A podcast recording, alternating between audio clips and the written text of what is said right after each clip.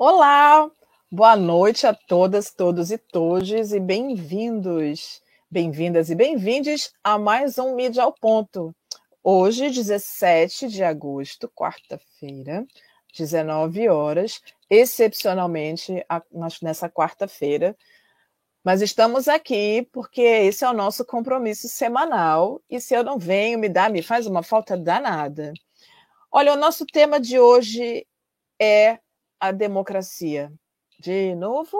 De novo. Porque, na verdade, a gente vive em busca dela. Parece que depois de 88, a gente nunca buscou tanto pela possibilidade de ter efetivamente democracia no nosso Brasil, né?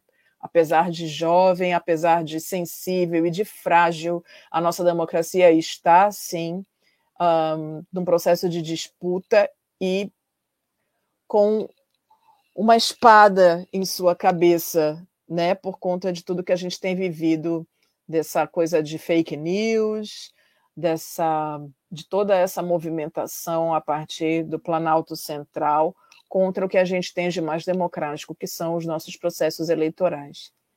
E aí a gente agora já está em período de campanha, então vai começar, vai ficar chata a rede social agora que a gente tinha aquelas fofoca boa. Agora vai ser só campanha, campanha, campanha, mas é isso, né? Então, prestem muita atenção nas pessoas que vocês têm como possibilidades. E hoje a gente vai falar um pouco sobre o que aconteceram nos últimos dias relacionado a, ao fato de que nós brasileiros, a gente precisa parar, nós brasileiros progressistas de esquerda, a gente precisa parar de ter vergonha de usar a nossa camisa verde e amarela, de abraçar a nossa bandeira e dizer que essa bandeira é nossa. É nossa muito nossa. A gente usa vermelho, a gente usa vermelho, mas verde e amarelo também são as nossas cores. A bandeira a verde, amarela, azul e branca é a nossa bandeira. Somos brasileiros e precisamos nos posicionar, independente de qual lado estamos. E o que acontece é que, nessa semana, nessa última semana para cá, a gente teve muitas manifestações em prol da democracia, nem a direita e nem a esquerda, mas em prol da democracia. E a gente precisa pensar que o quê? Que nós queremos, acima de tudo, liberdade, vida. E a gente só vai conseguir ter liberdade e vida, vida digna, se tivermos democracia. E essa é, então, a, a, a nossa linha mestra do programa de hoje. A gente vai falar sobre as manifestações que tiveram, que aconteceram. Que eu avisei que ia acontecer durante a semana, né? Na semana passada eu falei para vocês que essas que iria acontecer durante a semana, uh, no dia 11, o dia inteiro, no Brasil inteiro. Aconteceram então atos um, pelo, pelo fora o presidente atual, porque eu me recuso a falar o nome dele, inclusive para não ficar dando ibope. Então, uh, por, pela, para que ele vá embora do governo e em prol da democracia. Então, a gente teve atividades nos dois sentidos. Uns para, para eventos que aconteceram no mesmo dia da leitura da Carta aos Brasileiros. Aliás, a Carta aos Brasileiros foi uma das cartas lidas.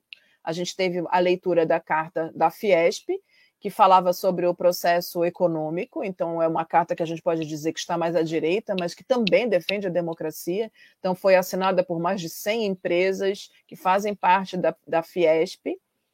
E a gente teve também a leitura da Carta às, Brasileiras e aos Brasileiros, que teve quase um milhão naquele momento, mais quase um milhão de assinaturas, mais de 900 mil assinaturas dando seus nomes. Aliás, gente, quem assinou, se vocês conseguirem procurar naquela lista, porque 900 mil é gente pra caramba, mas tem uma artezinha dizendo lá, eu assinei a carta, eu fiz parte da história. É bem legal quando a gente consegue achar para poder colocar nas nossas redes sociais. É importante, porque afinal de contas, a última carta escrita para defender a democracia foi escrita em 1977, ainda no período da ditadura. Então, a gente está vivendo um novo momento histórico importantíssimo na história do Brasil.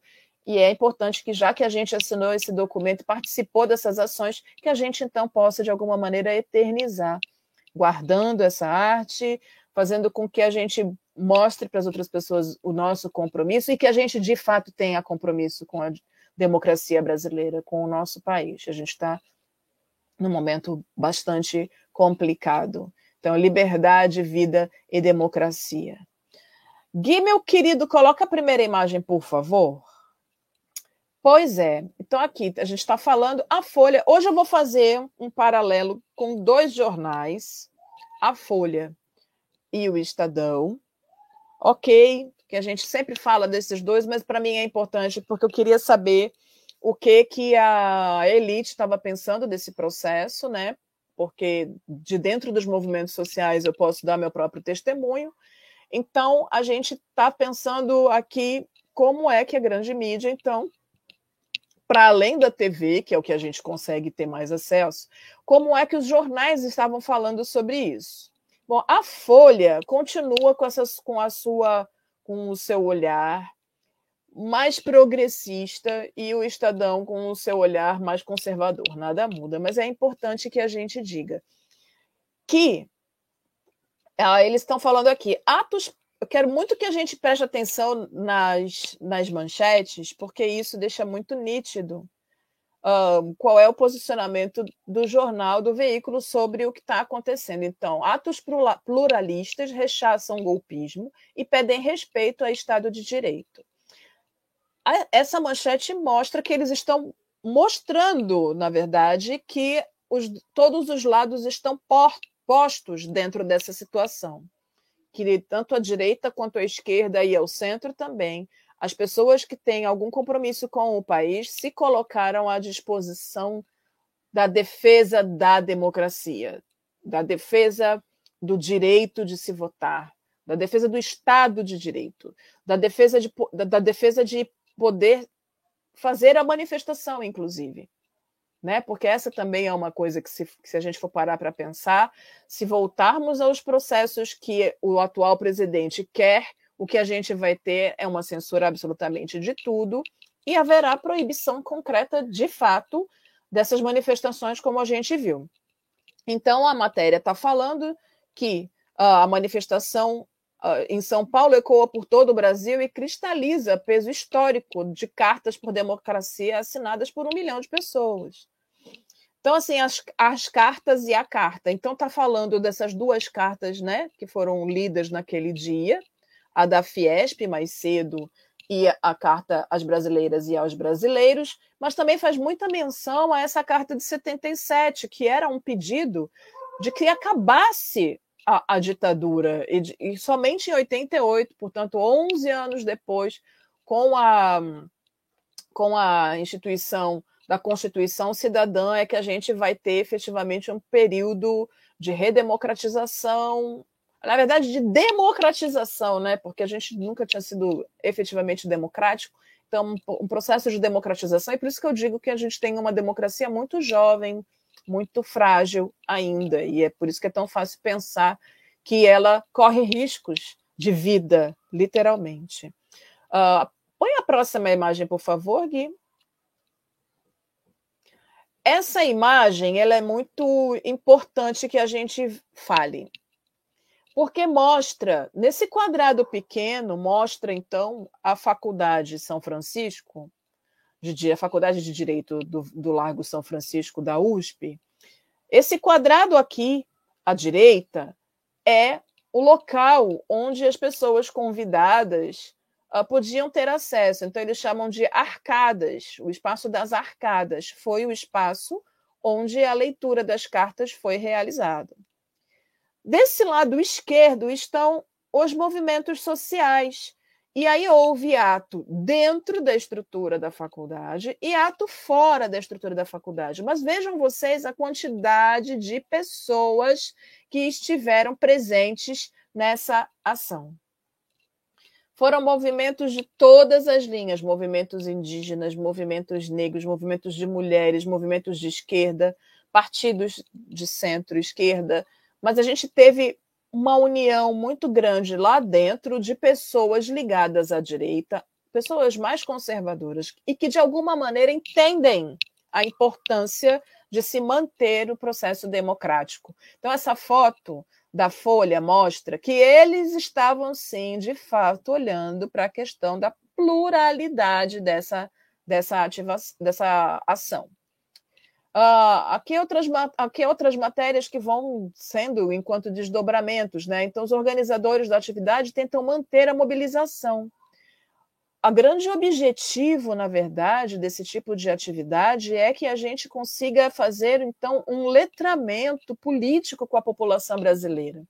Que a gente pare de fazer esse discurso de dizer que política não se discute, política, religião e futebol não se discute. A gente precisa discutir, inclusive, os três, porque a religião é a grande pauta política na atualidade. E a gente vai ver que, inclusive, o apelo religioso ele é um apelo muito forte nessa campanha, e é justamente pelo apelo religioso que o, que o presidente atual consegue manipular a população.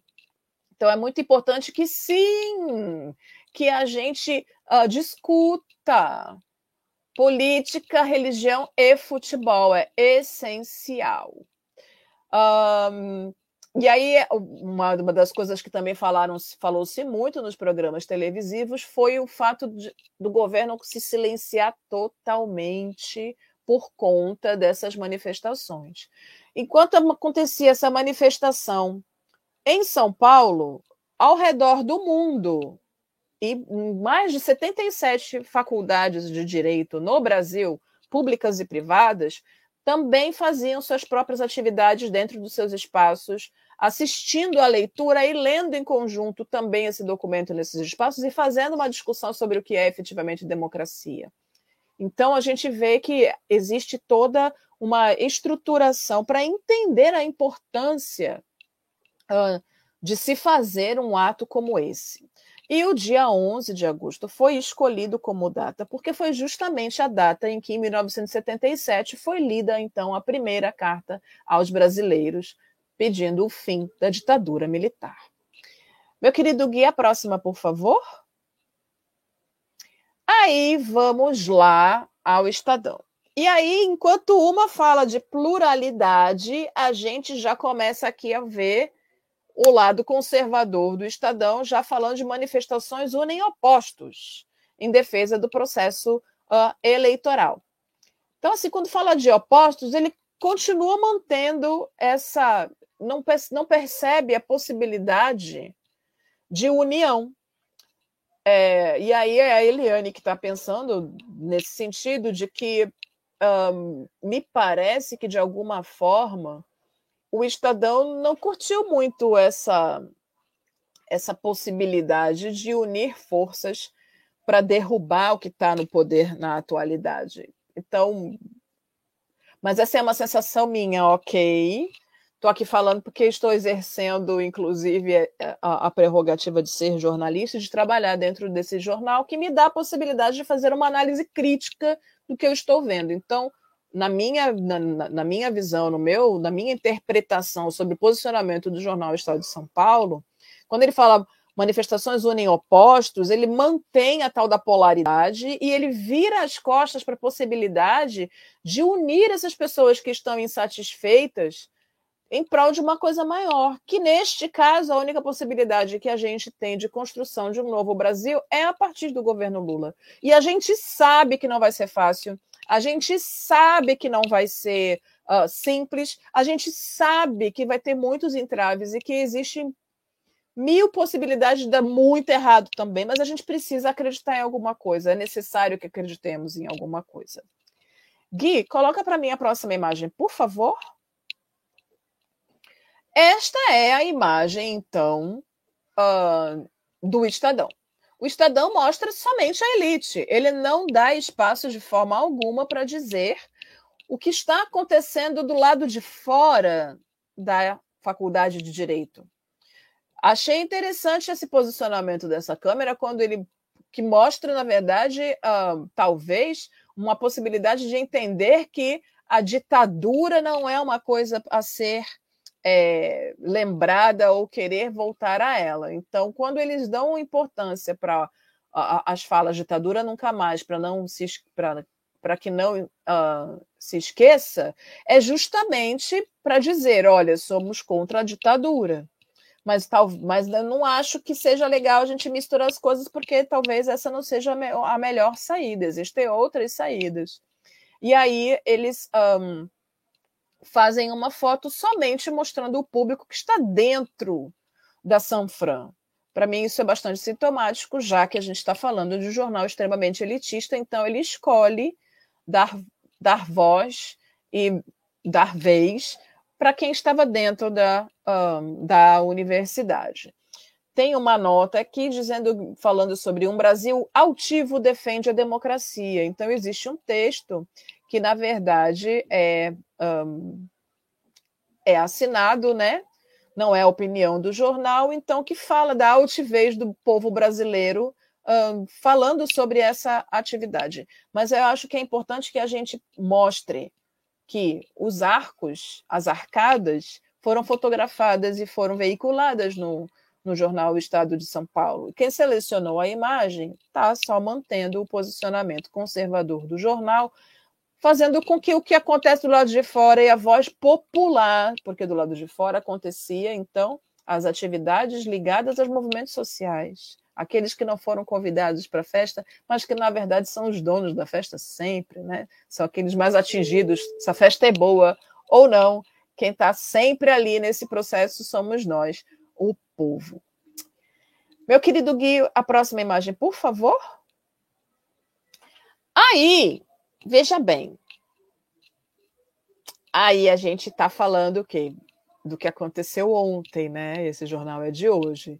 E aí, depois de ter que ter engolido o brasileiro na rua falando que não queria saber dele, ele foi obrigada a ir para nessa uh, nessa na posse, né, do Alexandre de Moraes ao presidente do, do, do do TSE. E foi engraçadão, já virou meme, obviamente, porque ele estava como?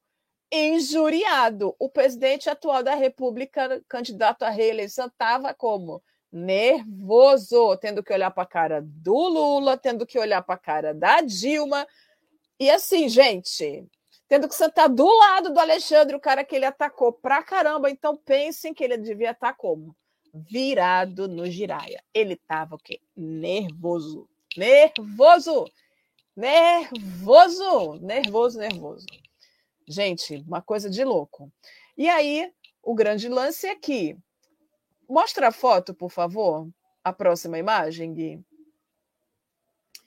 Essa, fo essa foto pega de lado. A foto do Estadão está bem parecida com esta, mas é, é, mostra só que mostra o Bolsonaro um pouco mais próximo.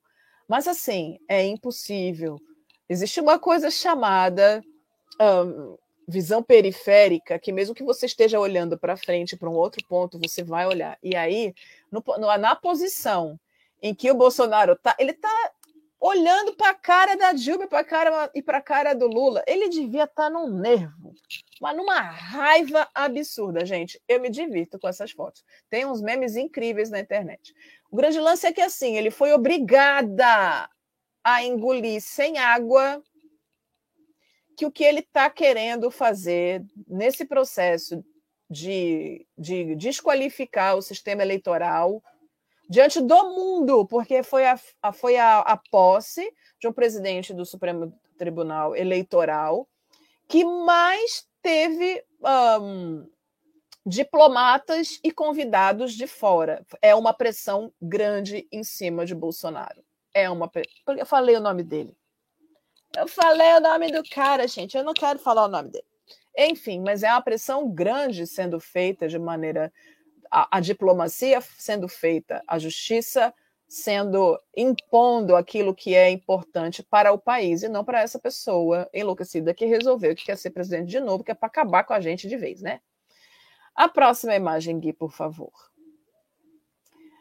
Olha aí que eu estava falando para vocês ainda há pouco.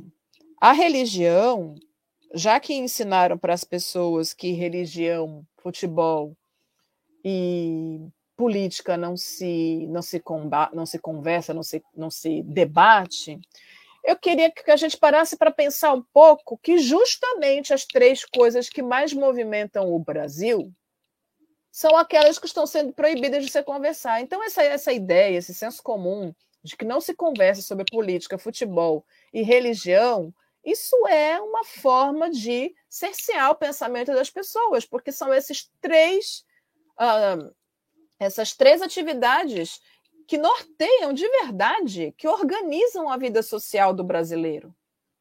O futebol é o esporte nacional. As pessoas nascem já torcendo, ou pelo menos os pais acham que as crianças já nascem torcendo para determinados times, e isso, de uma certa forma, cria uma, uma, uma socialização. Quando a gente fala da questão da religiosidade, a gente está se colocando dentro de dogmas e dentro de regras sociais muito fortes, que vão determinar como você vai lidar e vai se comportar na sociedade.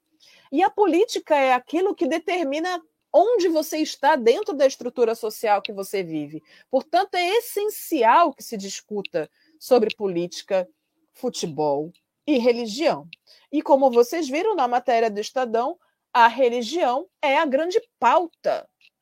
É a grande pauta dessa campanha eleitoral. Porque a direita já descobriu o poder dos evangélicos, os de centro-esquerda estão percebendo que eles precisam falar com essas pessoas, e a esquerda, que sempre virou as costas achando que podia falar do alto da sua sabedoria gramsciana, marxista-leninista, está tendo que entender que ou eles saem desse salto alto e eles vêm para a periferia para falar com essas pessoas, porque a periferia é evangélica. E é importante que a gente pense também onde está falhando, por exemplo, a Igreja Católica nesse sentido. Porque quando a gente para para pensar nas propostas de cuidados que as pessoas têm dentro da igreja evangélica, eles se sentem cuidados. A igreja católica não faz isso. E a igreja uh, e, a, e as religiões de matriz africana, a gente eh, tem o estigma de serem vistas como coisas diabólicas, apesar de ser toda feita uma estrutura das religiões de matriz africana ser toda baseada sempre sempre na questão da comunidade, de ajudar o próximo, sempre de ajudar, de pensar no coletivo, de não ser uma coisa do acúmulo. Você nunca vai ver é, um, um, pai de santo rico, milionário, se ele não nasceu rico e milionário. E como normalmente essas pessoas não nascem ricas e milionárias, elas não vão ficar. Então, os, os, os centros de Umbanda e de Candomblé são espaços de fraternidade, de auxílio. Aliás, se tem uma estrutura religiosa que ajudou a matar fome durante a pandemia, foram justamente esses espaços de candomblé e de umbanda, que se organizaram para ajudar a comunidade no entorno. Mesmo essa comunidade não frequentando essa, essas estruturas e achando que tudo aquilo é coisa do diabo. Então, a gente. E então, assim, é importante que a gente pare para pensar que a igreja evangélica é forte nessas, nessas comunidades e nas periferias justamente porque é o único espaço que acolhe. É no discurso, mas é acolhida. E a esquerda acolhe essas pessoas aonde? Então, esquerda, acorda. Vamos acordar para fazer, para a gente conversar melhor com essa galera da periferia, porque eles precisam de socorro. De socorro. A próxima imagem, por favor, Gui. Aqui é a imagem. Uh, então, aquela matéria que eu falei do, sobre a questão dessa pauta do primeiro dia, e está ligada à questão da religiosidade, é a pauta principal do jornal de hoje, uh, do Estadão, que também fala sobre essa questão do TSE. Né? Então, no TSE, Moraes defende processo eleitoral e democracia. É muito escorregadio o posicionamento do, do jornal Estado de São Paulo nesse sentido, porque fica muito nítido que o incômodo deles é realmente com a possibilidade de o PT uh, ah, ser o partido que vai ser o partido do presidente do, da República outra vez, né? Então, essa imagem já tem o, o, o presidente atual mais próximo da lente, mas continua essa, essa sensação de incômodo, e por isso que eles não mudaram assim a, a, o tipo de olhar, porque esse embate frontal entre Lula e o atual presidente e, a, e, e, e Dilma, e assim, aí fofoca, eu vou falar. Porque não é fofoca, na verdade, né? Quando houve o convite uh, para Dilma fazer parte dessa, dessa, uh, dessa cerimônia, e o Temer também, já, já tinha sido sinalizada pelo Temer uma vontade, vejam bem vocês, uma vontade de ele se aproximar de Dilma. Tentar dar parar as arestas, dizer, ah, tudo ficou, para, ficou tudo na história do passado, vamos nos relacionar. Diz que, e aí diz que um, Dilma olhou para ele e chamou ele de golpista.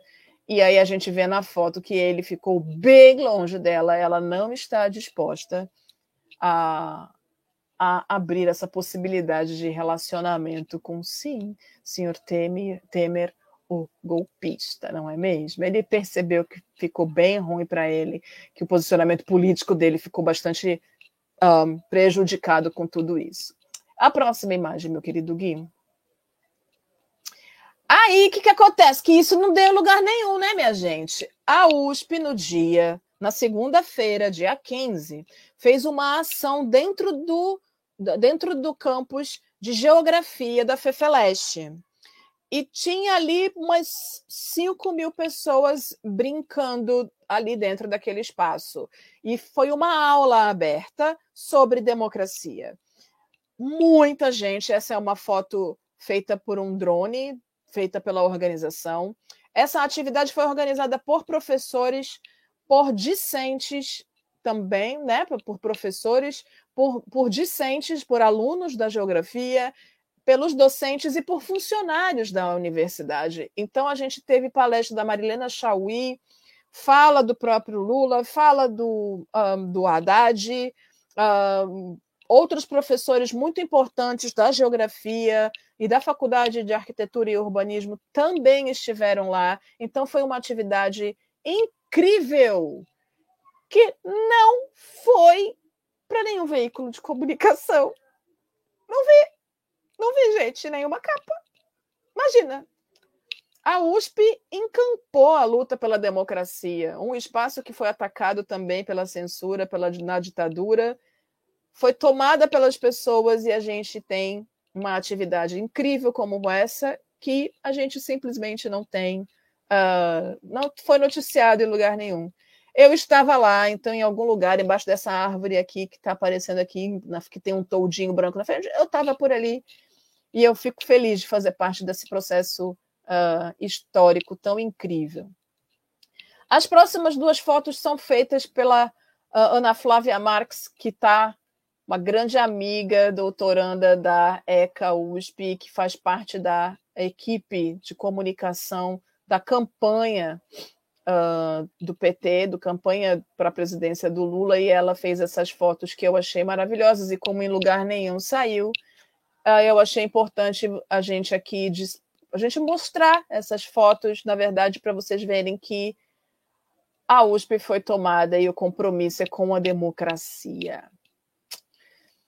Meu querido, vamos à nossa dica de leitura, porque é isso.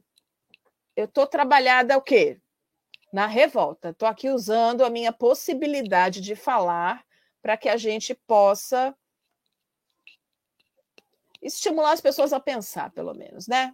Então, assim, quem for de direita realmente não vai ficar aqui vendo meu programa. Mas quem não é, tá ligado. E aí, assim, eu trouxe então essa dica de leitura incrível, minha gente um livro que chama-se Governo Bolsonaro: Retrocesso Democrático e Degradação Política. É isso, o mundo já percebeu e a gente precisa se aprofundar na leitura. Então, o livro Governo Bolsonaro: Retrocesso Democrático e Degradação Política é um livro organizado por Leonardo Avritzer, Fábio Kersh e Amar Marona. Esse livro reúne antropólogos, sociólogos, cientistas políticos, economistas e profissionais das relações internacionais que nos ajudam a compreender o bolsonarismo, porque é isso, gente, o Bolsonaro vai sair, mas o bolsonarismo está aí. O bolsonarismo como uma dupla chave, movimento e forma de governo, e quais são os impactos disso nas políticas públicas, na saúde das instituições e na vida da população brasileira. Nos textos que tratam do campo institucional, são analisadas as relações do governo com o Congresso Nacional, os partidos políticos, o Supremo Tribunal Federal e as novas dinâmicas federativas. Outro conjunto de textos analisa políticas públicas de atenção à saúde, educação, meio ambiente, segurança pública e distribuição de renda, direitos humanos e minorias, as reformas trabalhista e previdenciária, as políticas externa e econômica. Para falar sobre o bolsonarismo como movimento, são exploradas as formas de representação e o destino da participação política, bem como as inflexões dos movimentos sociais frente ao governo de extrema-direita. Outros artigos trazem ainda reflexões sobre a cultura política, discutindo a nova direita no Brasil, valores democráticos e o autoritarismo, preferências políticas, religião e novas lideranças evangélicas. Análises de relação do governo Bolsonaro com a imprensa, seu uso das redes sociais, das fake news e os seus impactos sobre a opinião pública finalizam essa obra que nos mostra que as marcas da destruição são muito anteriores a 2020, fato. Ano que ficará para sempre marcado como um dos mais complexos da política nacional. E vocês veem a importância, sim, então, da gente discutir a questão da religião dentro do sistema político. Eu quero hoje, na verdade, fazer com vocês aqui também Obrigada, meu querido Gui. Eu quero hoje que a gente um, pare para pensar nesse processo que se inicia. Estamos, então, nos primeiros dias dessa campanha, uma campanha curta, muito curta 45 dias de campanha. Então, se você ainda não sabe que vai votar, se você ainda não sabe quais são as possibilidades que você tem, preste atenção em como você foi atingido, atingida e atingidas dentro dessas políticas públicas que foram que acabaram. Você tem água na sua casa? Você foi atingido ou atingida ou atingido pela por, por essas questões climáticas que a gente está vendo, porque tudo o que tem acontecido no Brasil, a fome, você foi atingido pela fome. Se você não foi atingido pela fome, você teve auxílio de outras pessoas. Quem são essas outras pessoas? Quem são, quais são as pessoas que estão no seu entorno? A gente precisa entender que somos pessoas e que nós fazemos parte da política, mesmo que a gente não goste de discutir, de discutir política. Nossa existência é política e a gente precisa entender isso. Então, eu quero aqui chamá-los a pensar que a gente precisa mudar a nossa realidade. E convido vocês a assistirem mais uma vez a leitura da carta aos brasileiros e às brasileiras, feitas pelos, por diversos artistas muito importantes na nossa cena brasileira. Então, me despeço aqui com vocês, mas vou ver com vocês a leitura dessa carta e eu encontro vocês aqui na próxima terça-feira, às 19 horas. Vamos lá, brasileiras e brasileiros e brasileiras. Bota lá, Gui. Carta às brasileiras e aos brasileiros em defesa do Estado democrático de direito. Em agosto de 1977, em meio às comemorações do sesquicentenário de fundação dos cursos jurídicos no país, o professor Gofredo da Silva Teles Júnior, mestre de todos nós, no território livre do Largo de São Francisco, leu a carta aos brasileiros, na qual denunciava a ilegitimidade do então governo militar e o estado de exceção em que vivíamos. Conclamava também o restabelecimento do Estado de Direito e a convocação de uma Assembleia Nacional Constituinte. A semente plantada rendeu frutos. O Brasil superou a ditadura militar. A Assembleia Nacional Constituinte resgatou a legitimidade de nossas instituições reestabelecendo o Estado democrático de direito com a prevalência do respeito aos direitos fundamentais. Temos os poderes da República: o executivo, o legislativo e o judiciário. Todos independentes, autônomos e com o compromisso de respeitar e zelar pela observância do Pacto Maior, a Constituição Federal. Sob o manto da Constituição Federal de 1988, prestes a completar seu 34º aniversário, passamos por eleições livres e periódicas, nas quais o debate político sobre os projetos para o país sempre foi democrático, cabendo a decisão final à soberania popular. A lição de Gofredo está estampada em nossa Constituição. Todo o poder emana do povo, que o exerce por meio de seus representantes eleitos ou diretamente, nos termos desta Constituição. Nossas eleições com o processo eletrônico de apuração têm servido de exemplo no mundo. Nós tivemos várias alternâncias de poder com respeito aos resultados das urnas e transições republicanas de governo.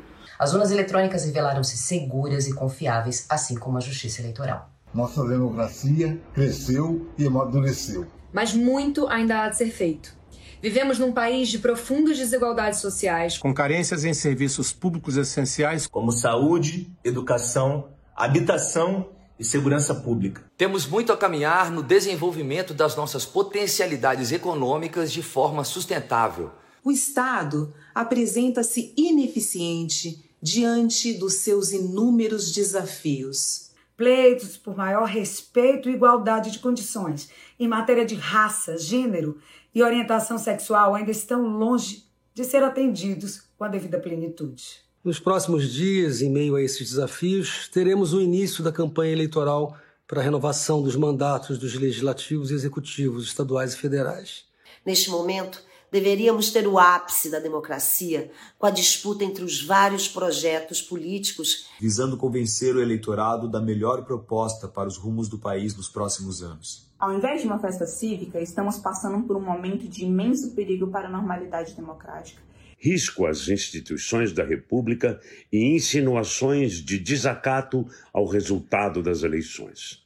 Ataques infundados e desacompanhados de provas questionam a lisura do processo eleitoral e o Estado democrático de direito tão duramente conquistado pela sociedade brasileira.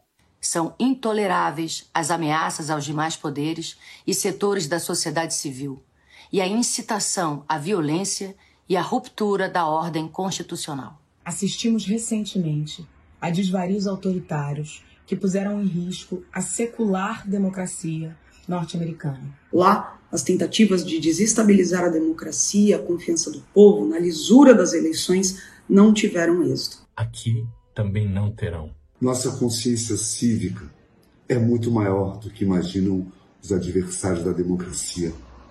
Sabemos deixar ao lado divergências menores em prol de algo muito maior a defesa da ordem democrática. Imbuídos do espírito cívico que lastreou a Carta aos Brasileiros em 1977 e reunidos no mesmo território livre do Largo de São Francisco, independentemente de preferência eleitoral e partidária de cada um, Clamamos às brasileiras e aos brasileiros a ficarem alertas na defesa da democracia e do respeito ao resultado das eleições. No Brasil atual, não há mais espaço para retrocessos autoritários. Ditadura e tortura pertencem ao passado. A solução dos imensos desafios da sociedade brasileira passa necessariamente pelo respeito ao resultado das eleições. Em vigília cívica contra as tentativas de rupturas, bradamos de forma uníssona: Estado democrático de direito sempre.